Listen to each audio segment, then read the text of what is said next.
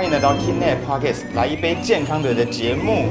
哎，大家有没有发现今天的主持人声音不太一样呢？没错，我是这个药师维特哈。那今天呢，我们节目要来一个比较特别的一集啦。对，那在开场前呢，就是呃，我想就是现在这个季节啊，我们已经逐渐由夏天转到秋天了嘛。那大家在就是进就接触到这个季节转换的时候啊，有时候会。呃，面临到一些可能抵抗力比较差、比较容易过敏，或者是比较容易感冒生病的问题。那这个时候，我们就是不妨就是可能会到嗯加医科啊，或者是耳鼻喉科去就诊嘛。那没错，我们今天就是邀请到了一个重磅级的医生，就是呃我们这个台北大台北医学大学附设医院很帅气的耳鼻喉科主治医师查克医师来到我们的节目，欢迎查克医师。大家好，我是查克医师，目前在台北医学大学担任耳鼻喉科的主治医师。嗯，那欢迎查克医师今天拨空来我们的节目录这个 podcast，然后好，那呃就是哎，医生，我们这个节目啊，就是有一个蛮特别的仪式，因为我们毕竟叫来一杯健康的嘛。那我们开场的时候就是会来就是敲杯干杯一下，喝一喝一点呃小东西。对，那 那我们既然没有这个敲杯的，都没有什么酒瓶之类的。不过就是还是就是还可以来小小的喝一杯。好，没问题，OK OK，好。所以敲咖啡也可以，就可以可以可以，对，因为我现在早上录啊，早上刚起来需要咖啡醒醒脑。好，下次晚上录就可以。哦，对对对，没有问题。OK，好，OK，那呃，因为查克医师是耳鼻喉科的专科医师嘛，那我想就是呃，民众可能他们比较认为就是耳鼻喉科，哎，就是。一个一个某一个科别，像小儿科啊，然后什么耳鼻喉科啊，然后什么外科、内科之类的。那其实我我知道，就是就我所知，是耳鼻喉科它有分比较更细项的什么次专科啊，耳，比如说耳朵、鼻子、喉咙，然后还有一些其他的。那医生的就是有什么特别？呃，专长我专注还是在鼻子和一些头颈部的肿瘤啦。哦，对，哎，所以颈部的肿瘤的部分其实也是耳鼻喉科处置的范围。对，但是其实很多一般大众觉得耳鼻喉科就是看看感冒，其实我小时候也是这么觉得。嗯嗯嗯。对，一直到了我念医学院的时候才发现，哎，原来耳鼻喉科其实还可以做很多事情，它是它是可以开刀的。哦。对，那只是大家一般看诊所都是耳鼻喉科，可能就是看看感冒、流鼻涕呀，然后过敏啊，可能过敏啊，最大宗感冒啊这样子。对，不过在医院其实还是有很多。呃，更进阶的东西可以做，只是大家一般可能比较没有遇到。哦，对，所以其实还是在耳鼻喉科医师的职业的时候，有时候还是要需要上手术。要要要，就是我们当住院医师的时候，训练的时候都是有手术这一块，而且我们要训练五年嘛。嗯，对，才可以变成主治医师。哦，对对对，所以就是其实手术这耳鼻喉科很重要一块，它是算外科系哦。嗯，哦，就是需要上刀的都需要开刀的都叫外科系。OK，好，那我想就是很多听众朋友也会好奇说，哎。就是为什么每次到耳鼻喉科，呃，像他们较常接触是诊所嘛，到耳鼻喉科诊所的时候，为什么就坐上那个治诊疗椅，然后旁边就有好多好多就是那种小的器械，啊，对对。那那些器械就是比较常用的是哪些？那这些用途主要是什么？因为好像都是哦，把鼻子撑开，然后又要伸一根管子进去，看起来就是蛮恐怖的。对对。那那些在在治疗上的目的，主要是为了。我想鼻子应该是很多人到耳鼻喉科最常见的一个问题，嗯，就是对对对对对，我觉得鼻子远比喉咙痛可能多得多，嗯嗯，对，那嗯，我们还是要看人啊，有一些人他很怕东西塞到鼻子里面，对啊，我们就不一定会把东西塞到鼻子里面。去，像有些我不知道你们去过耳鼻喉科，他有时候会塞一个像棉签的东西，先塞进去，可能用两三个塞进去，让你的鼻子黏膜稍微没有那么肿之后。他才会把一根细细的铁管伸进去，把鼻涕吸出来。对，那这样直接穿过那个可以，但是通常都要让，因为通常鼻子有问题的人，通常鼻子鼻黏膜都蛮肿的，嗯，所以有时候我们会让黏膜稍微弄一些药，有点像我们喷的那种东西，OK，让它先缩小之后，那你再伸铁的东西进去，比较不会碰到，就比较不会不舒服了，比较不会碰触到那个鼻腔。对，那其实有些人很喜欢来诊所吸鼻涕。哦，哎，其实我自己也蛮喜欢，因为吸一吸就很通，就比较舒服。对对对，但是有些人不敢，像有些年轻女性最常见，就年轻女生可能不太敢，她是很抗还有小朋友那是不太可能，对，所以不是可能要看人那个人的个性状况，你跟他聊的过程，他是不是很怕做这些治疗这样？OK，对对。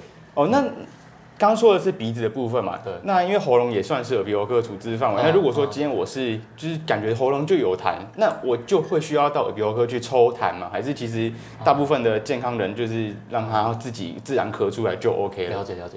我觉得很多年轻人哈，他的喉咙的痰哦，其实有很大一部分是鼻涕倒流，他并不是真的从肺里咳出来的痰。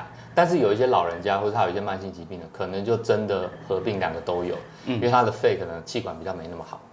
对，那可能就真的需要吸一些药，让他痰比较容易咳出来，然后再把它抽出来。因为你不可能，有些人说我要抽痰，其实很多。这样讲好像不是很好，就是有些诊所就是哎，他会做抽痰的动作，但是他吸的东西也许不一定是真的痰，因为痰有时候还卡在很深在气管，你不可能伸一个东西到气管里面去抽嘛。嗯嗯，对，所以他有可能抽到都是一些比较粘稠的口水，或是鼻涕倒流分泌物而已。原来是这样。对，但是你不太可能，但抽鼻涕是很很快就可以缓解你那种鼻塞的感觉，但是有时候抽痰就是有时候你痰就是得不出来，对，那你可能就需要一些蒸汽的治疗，比如说。温温的、温热的蒸汽，像我们浴室有时候洗完澡，哎，你就觉得好像比较好一点点。哦，对，或是喝一些热汤，或者喝一些热水，有时候让它那个气管稍微扩张一点点，有时候就会比较好咳出来。哦，对，所以单是抽嘴巴，嘴巴张开抽，其实有时候不一定可以抽到最深层的痰啊，只能在很标签。会不会其实那些很标签的痰，再稍微咳一下就就可以自己咳出来？呃，有时候还是要搭配一些药物，让。痰不要太黏，因为有时候我们会很痒，通常都是因为痰黏在气管，它慢慢在上面滑动，然后让你那个气管的纤毛感觉会很痒。哦，这种感觉，然后有时候你咳又不一定把那个很粘稠痰咳出来。嗯，所以就是要一些化痰的药，嗯，然后甚至一些蒸汽的治疗。所以如果真的有遇到那种长期有一些老痰的病人的话，化痰药可能还是必须，或者是需要一些物理的治疗，比如说拍拍背啊，哦，或者是吸一些热蒸汽这样子。那拍背有什么技巧吗？还是有有有，因为其实我们两边的肺。气管要往中间集中，所以有时候你要啊换个姿势拍，嗯，譬如说左边的痰，然后你就左边的肺，你就身体要往右边倾斜，哦，左边的肺要往右边倾斜，对，可能就稍微往右边侧躺一点，把左边的肺里面的痰或气管的东西，把它往中间集中，到气管之后再这样，因为这些其实医院的看护都很有经验，因为看护都要照顾那种老人家嘛，对，所以其实他们都很会拍痰。哦，对，那拍痰也有些技巧，不过这个可能有时候你们操作比较知道，可能你们以后请到一些呼吸治疗师啊，这些应该都更了解。OK OK，好，那刚刚有谈了鼻子跟喉咙的部分嘛，那我想就比如刚刚还有耳朵的部分，哦，那就是我们呃，因为我本身是药师嘛，那我们这药师在喂教病人的时候，我们都会说什么耳滴剂，小朋友要往下拉，那小大人要往上拉，哦，对，是是真的会影响到耳朵。没错没错，哎，那是为什么会需要这样子有上下拉的差别？我想就是小朋友他的耳道的形状就是跟大人弯曲的角度有点不太一样，所以小朋友低耳朵的时候才需要往后往下拉，然后大人是往后往上拉。对哦，那你要特别注意一下，就是家里有就是照顾小朋友的啊，或者是或者是有比较长长辈的那个耳朵拉的方向就要稍微注意一下。那我就稍微再重复，就是小朋友的话是。呃，往后往下拉，然后小大人的话，在低耳滴肌的时候是往上拉。对对对对对，就他就觉得药是很厉害啊，小细节不一样。因为一般低耳滴肌的人很少，就是直接滴进，以为直接滴进去就就会有到达那个部位。对，那还有一个小技巧，就是呃，前面耳朵有一个软骨叫耳珠的地方。耳珠。对，有时候你可能滴进去之后侧躺，然后稍微吞口水，那个时候稍微压一下。哦。然后因为吞口水的时候会有一个负压。那你外面再压，把它压进去，有时候可以到更深的地方。哦，哎，我自己都学到了，我之前没有听过这个就是方式。哇，谢谢医生的那个 指教。那还有一个很重要，就是有些人他擤鼻涕的时候，常常擤很用力，然后嘴巴又闭起来，所以他常常鼻涕都会冲到耳朵里面的感觉。嗯，对，就可能鼻涕从耳朵逆流，从鼻子逆流到耳朵。所以有时候擤鼻涕的时候，稍微嘴巴微微张开，就比较不会耳朵不舒服。对，那常常不要做那种倒吸鼻涕，像这样，好，很多人会这样子一直倒吸鼻涕，其实这样子耳朵也很容易会有中耳炎，会有一些问题。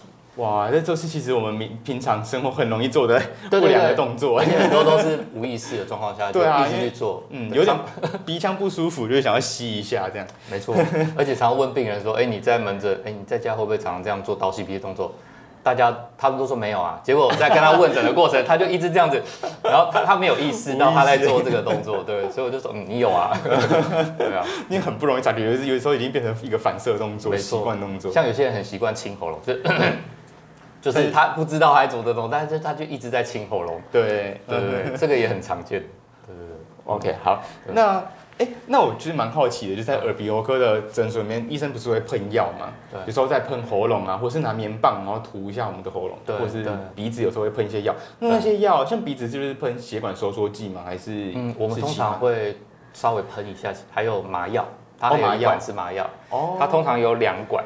然后一管是麻药，一管是血管收缩剂。OK，对，但是血管收缩剂不能常喷啦，就是如果在家自己买那种像欧治鼻那种药，对，你短期的使用或是有一天没一天的喷还可以接受，但是如果你连续用，每天都用超过两个礼拜就不太建议，就比较容易反弹反弹充血。对对对，就容易反弹充血。OK OK，对，那民众要再多多注意一下我们的听众。对，因为真的，我小时候也是，我爸妈都叫我去买那个欧治比，因为其实很有效。对，然后我小时候也不知道，其实很多人都是长期在使用。嗯，都没有人跟他说不要停了这样子，但实际来整的民众就的确很多人很多哦，很多买欧兹比喷了很久一段时间，然后越喷越没效这样子。哦，那真的要多注意一下这样这方面的问题。嗯，好，那呃，就是现在是季节接近要转换的时间了嘛？那我想说就是呃，最近耳鼻喉科会有看来民众来诊的数量上升的趋势吗？还是？比较还好，我觉得可能还没有到真的很冷的时候，嗯，好，就是天气可能还没有到那么不稳定，所以可能再过，我可能再过两三个礼拜吧，就有就有。我猜应该，不过现在一直都有流感的病人了。哦，对，今年因为免疫负债嘛，就是大家之前都没有出门，小朋友尤其是小朋友啊，对，他可能都没有得到其他的病毒，所以今年就比较奇怪，就是流感很早就流感一直持续，好像也没有特别的，就是变得比较少。嗯，因为我们以前都说什么十一月、十二月那时候才是流感的旺季，所以十月要接种疫苗。但今年好像就好像有点反常这样。对，就是一些免疫负债关，就是大家之前都没有得过，然后很多腺病毒啊，很多肠病毒可能今年好像也有。对，但是今年就是什么病毒都有，不是只有肠病毒。因为以前大家都很很乖戴口罩，然后很勤消毒，但现在对对，就是解封之后，嗯，然后接触到没错没错病毒的机会就变多。所以其实不止，可能还没有到换季那个过敏的时候，但是一直有感冒的病人啊。OK，对，好，哎，那就是有时候会遇到民众询问，就是说他们呃，像偶尔就是觉得喉咙卡卡的，然后痒痒的，然后。就是他们会查一些网络上的资料嘛，然后就说什么可能是不是怀疑是什么慢性咽喉炎啊？那就是想了解一下说这个慢性咽喉炎，呃，就是确实是有这这个这个问题存在吗？还是说什么情形比较容易让他们有这种喉咙不舒服、痒痒的感觉？了解，我想有分两个族群啊，哈，通常年纪稍长的族群哦，他来看这个问题哦，他会要你排除掉是他喉咙有长东西 啦。他他害怕自己有长东西，对对对，他可能网络上越看越害怕，反正 很多人都这样子嘛。对，就网络上看到，哎，就对号入座，就觉得，哎，这个疾病是我有那个症状。哎，其实我自己也会，我会看一看，就觉得，哇，好像都符合。对对对，他可能五个符合三个，他就觉得他自己是了。嗯嗯。对，然后他就来啊，只要排除掉，做个内视镜，看的不是长东西，嗯，这样子他就很高兴，安心很多了。对，啊，有一些年轻人，他可能自己会去查资料，哎，他觉得他有可能是慢性咽喉炎，他会主动跟你说我。可能是这个疾病，但是其实大多数的人不知道啦。大多数人他就只是跟你说喉咙卡卡的，然后声音有点哑哑的这样，然后常常要清喉咙，反正就是吞东西吞不干净的感觉。嗯，对，那其实这个就很有可能是慢性咽喉炎的症状。OK，所以慢性咽喉炎主要是因为空气污染的关系吗？还是因为就是胃食道逆流？还是有两个因素最主要，第一个就是那个胃食道逆流，但是其实要细讲的话，它跟胃食道逆流又有点不太一样了。我们临床上有一个叫做呃咽喉逆流，就是说它不止到食道，它可能还有刺激到咽喉这个部分。嗯，对，那鸡转有点不太一样，因为胃烧逆流可能就是单纯是酸，嗯，但是胃咽喉逆流会会产生到咽喉，是因为它可能有一些胆汁，哦，一些碱的东西，对，胆汁其实是碱性的东西，所以其实这种东西到咽喉之后，它也会产生一些咽喉黏膜。红肿损伤的状况，所以不一定只有酸，所以为什么很多人只单吃制酸剂效果会不太好？哦，因为它有一部分是碱的东西，或是一些蛋白酶，它可能逆流上来之后附着在我们咽喉的黏膜上面。嗯，而且大家可以想象那个食道的黏膜很像我们的皮肤，嗯，比较厚，但是咽喉的黏膜就是跟我们嘴巴黏膜一样很薄。哦，对，所以其实它更不耐酸，所以就是。很多人都说，哎，我没有火烧心啊，我没有那个什么胸口灼热感，他就是喉咙不舒服。嗯，对，所以这种其实我们治疗上还是会饮食、生活作息控制一定要的。对对对。那有些人是因为压力，就压力太大也会造成那个可能胃食道，就是他可能胃排空不好。嗯嗯嗯。对，那有些人会牵扯到一些自律神经的问题。哇。因为通常这种病人哈，就是他一直会觉得喉咙卡卡的，通常都有点压力大，有点焦虑的这种性格或体质在。对，所以这一方面可能有合并这方面的，也可能需要一些放松的焦虑呃抗焦虑的药，或是让他睡眠睡得比较好。哦，对，所以其实有很多面向，就是我们可能要一个一个排除掉。当然一定要先排除掉，不是长什么肿瘤。对对对。那再来就是可能啊，还有刚除了胃烧逆流以外，或是胃咽喉逆流，还有一部分是鼻涕倒流了。嗯嗯嗯。有些人他鼻涕倒流哈，一直往后流哈。他也会觉得喉咙卡卡的不舒服。OK，好，那还有第三个其实也算常见，就是讲话讲太多。哦，有些讲话讲太多的，他工作上需要，是因为长茧吗？还是？对他可能合并会有一些声带的问题，但是有一些人并没有声带没有长东西，但是你会听得出他声音有点哑哑的，嗯，然后喉咙又卡卡的。那讲太讲东讲话讲太多，然后水喝太少也。也是一个蛮常见的原因啊，其实就是要维持正常的生活作息，然后如果你讲话讲很多，要多休息这样子。对，但是讲话讲很多，有时候这种不是很好，马上就改的。嗯，其实饮食习惯也不是很容易马上就改。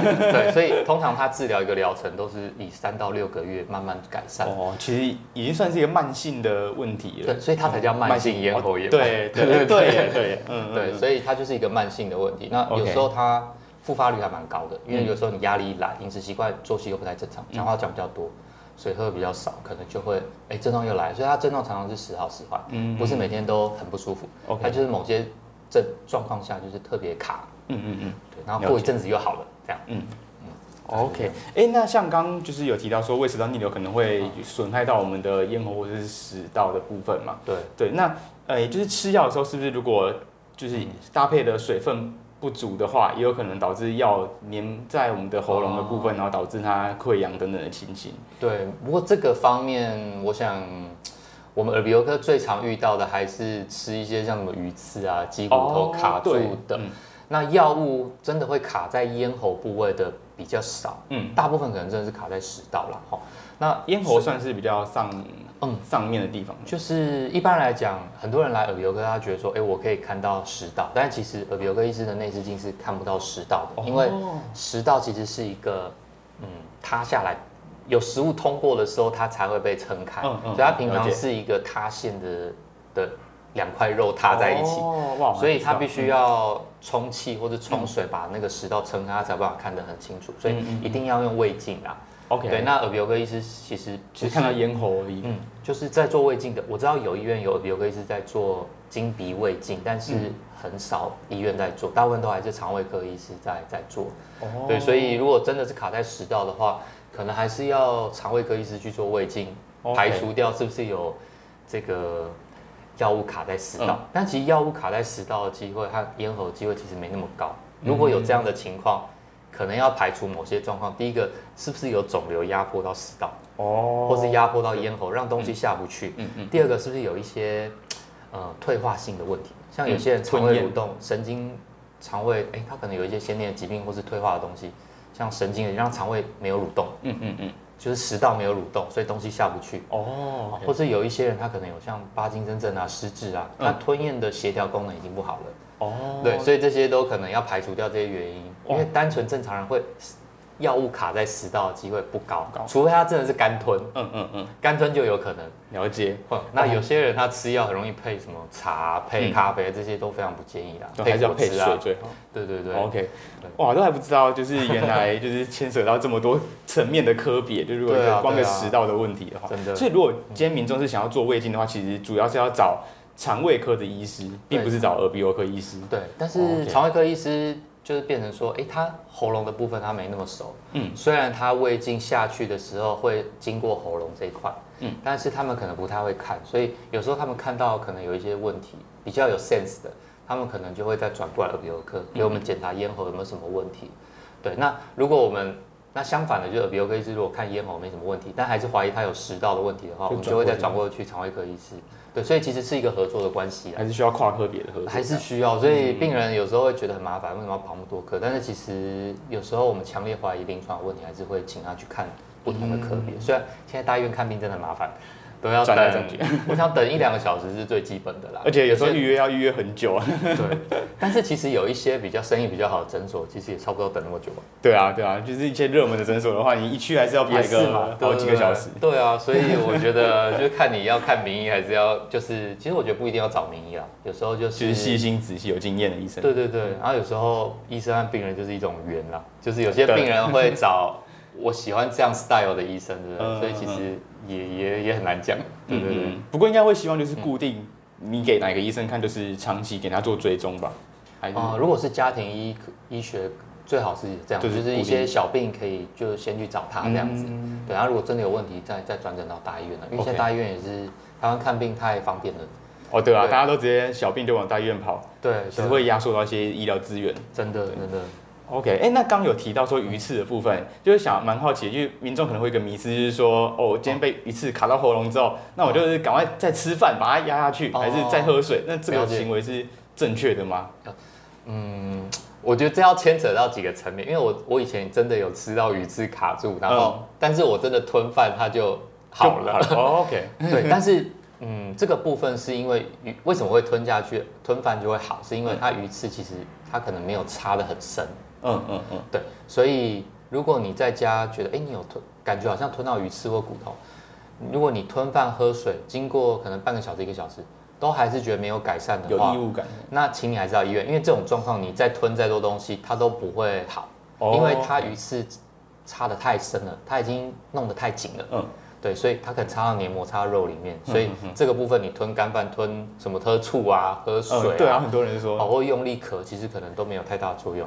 好，那这时候就来耳鼻喉科，行，耳鼻喉科帮你夹出来。对，那夹鱼刺会有点不舒服，没错，但是有时候最怕就是卡在更深的地方，譬如说食道，所以我们临床上也是会看到一些鱼刺是卡在。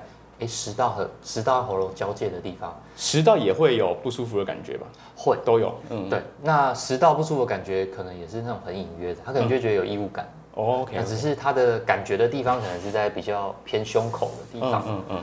对。那其实卡在食道就比较危险，而且不好取，因为它有可能因为食道的肌肉其实很薄，所以它还是有一部分的机会可能会鱼刺穿破食道。对，那这这个状况就很危险，所以我觉得不管。嗯，你只要觉得好像有卡到鱼刺，你就来医院的急诊或者耳鼻喉科的门诊，请医师帮你再看一下，会比较安心一点点。OK OK，就是不要相信一些偏方的处置方式这样。对，就是你在喝再多醋啊，就是吞饭，其实它如果会下去的话，它一开始就会就会好了。了解。但是如果你隔半个小时、一个小时还是没好，嗯，那大概就是要要夹出来了啦。嗯嗯嗯，对。OK，好。那我们也有遇过，就是在过年的时候，我我记得我有一次除夕夜值班。嗯。当天就加了二十二三十，快三十的鱼刺，这是耳鼻喉科职业的秘辛嘛？就是 如果在这种大节日的时候值班，尤其是除夕夜的时候，而且像就是急诊在这种节日的时候很长，就是肠胃炎的人就很多啊，也很多。对对对。那以我们科来讲。就是除夕夜是最多鱼刺的时候，真的没完没了。可以看到哦，今天今天吃比较好哦，今天吃什么比较好好料的鱼这样。对，就一开始还会好声好气跟别人，哎，你吃鱼要小心。后来就说你以后吃鱼小心一点，就是就是已经不耐烦了。对对对。OK，好，哎，那像提到就是刚刚耳鼻喉科的秘辛，觉得那医生职业的过程中会有什么其他就是不为人知的辛苦耳鼻喉科辛苦的一面吗？辛苦的一面哦，所以说就是呃，因为我只比较直觉想到，可能就是比如在帮病人看喉咙啊、鼻子的时候啊，就是有时候有异物感，就病人可能就直接打一个喷嚏，不是就有可能直接对着医生就是这样。哦，不过这种在疫情前我们都还蛮习惯的，嗯，那疫情后可能会有比较多医师会保护的比较好了，但一般来讲，我们还是不太会戴面罩，因为嗯。有时候我们必须要看得很清楚，然后加上我们医师会戴那个头灯，有没有？对。有时候你戴那个面罩，你就会卡到那个头灯。哦。就是你只能择一戴，但是我们可能选择就会，但是有些人会戴眼眼罩啦。嗯嗯。因为我觉得口罩还是没有办法保护到眼睛，除非你有戴眼镜啊。嗯嗯。对，像但是我自己其实也没有戴戴眼罩。那我那个时候去年五月的时候，不是疫情比较严重的时候嘛，我就是因为帮一个小朋友夹鱼刺，嗯，那小朋友他才可能小学一年级，然后一直哭啊，一直吐啊，然后他那是确诊的小朋友，嗯，然后我们就全部武装下去，可是他还是会一直吐在你脸上，虽然你有戴那个脸罩，然后就夹了半个小时，因为小朋友很难夹，嗯，然后妈妈又不想让他全身麻醉去夹，所以就搞了很久，所以就。全部都病毒在身上哇！那后来有也是过没几天就就确就确诊了，对对对。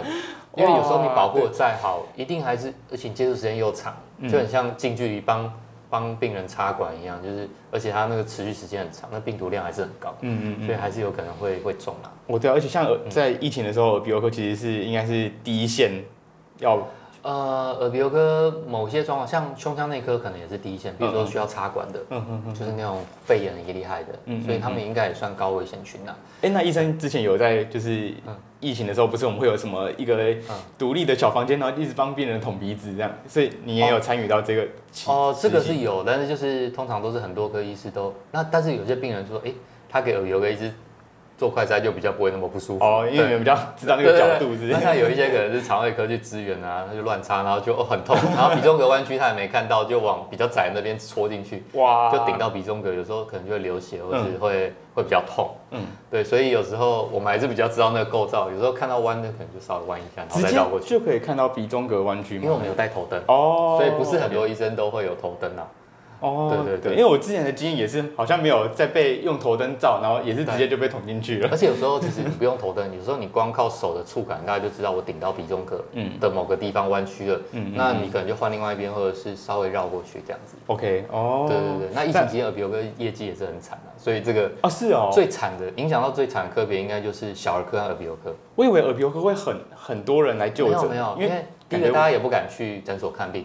哦，我懂，我懂，我懂，因为他觉得鼻喉科很危险。对，有可能哎，对，因为大家就觉得我去那边就好像又被传染了。没错，那那个时候最好的科别就是皮肤科和精神科，两科逆势生长。对，因为戴口罩皮肤很多问题，就是可能湿疹啊，或者什么什么痘痘啊，因为一直戴口罩。然后精神科是大家闷在家，可能就是心情不好啊，什么什么，然后工作又没啦，什么之类的。了解，了解，对对对。哇，我想不到，我有就是直观以为会耳鼻喉科可能，而且全世界都一样哦。就是我们听一些演讲，就是日本啊、韩国啊，他们耳鼻喉科也是受灾最惨的一个科别，就是疫情当中嘛，所以也蛮长的。很多人疫情到很多诊所也都倒了，对，像很多学长开的诊所也都。就是疫情期间就收起来，那真的疫情真的影响的层面非常广，很广。对对对，因为业绩真的很惨。对，嗯对，那哦，就是我们还是没想到，就是耳鼻喉科有这么多不为人知的秘密呢，这样。对啊，还有就是有时候我们看着，有时候如果病人真的很多，那病人说等很久，其实也会在外面不耐。有些人会咆哮护理师啊。哦，对对对，就是我们所谓医院的暴力。对，尤其是他已经等两个小时，哎。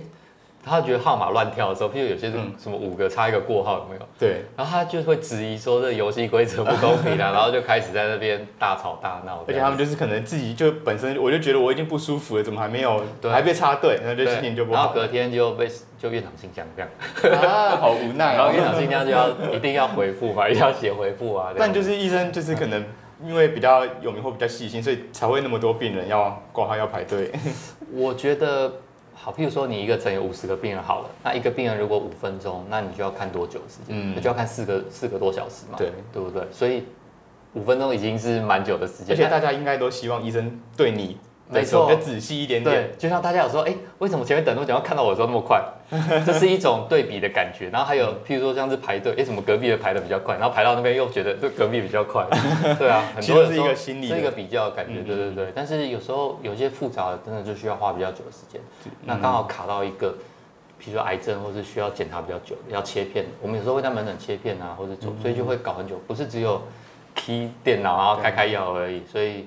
有时候也要请民众谅解一下。嗯，了解。就其实医生也不是不愿意让大家等那么久，但是为了毕毕竟要帮大家就是比较仔细的做评估，所以有的时候真的很难避免到，就是让大家可能会有一点排队的时间。真的，而且其实大家在坐在外面，其实我们在里面是在这样跑来跑去，因为有时候跑去做检查。医生也不是在里面休息嘛，对对对对，也想要赶快看到大家这样。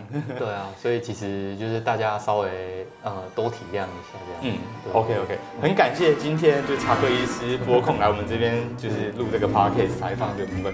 那就是最后再提醒大家一下，就是我们接下来就是秋天快要来了嘛，季节要转换，所以大家还是要多注意一下自己呼吸道的健康啊。然后呃，在如果就是如果要进出一些公共场所或搭搭乘交通工具，还是可以的话，就尽可能戴个口罩，对，然后多消毒，这样以防以避免自己被传染。这样，好，没错没错。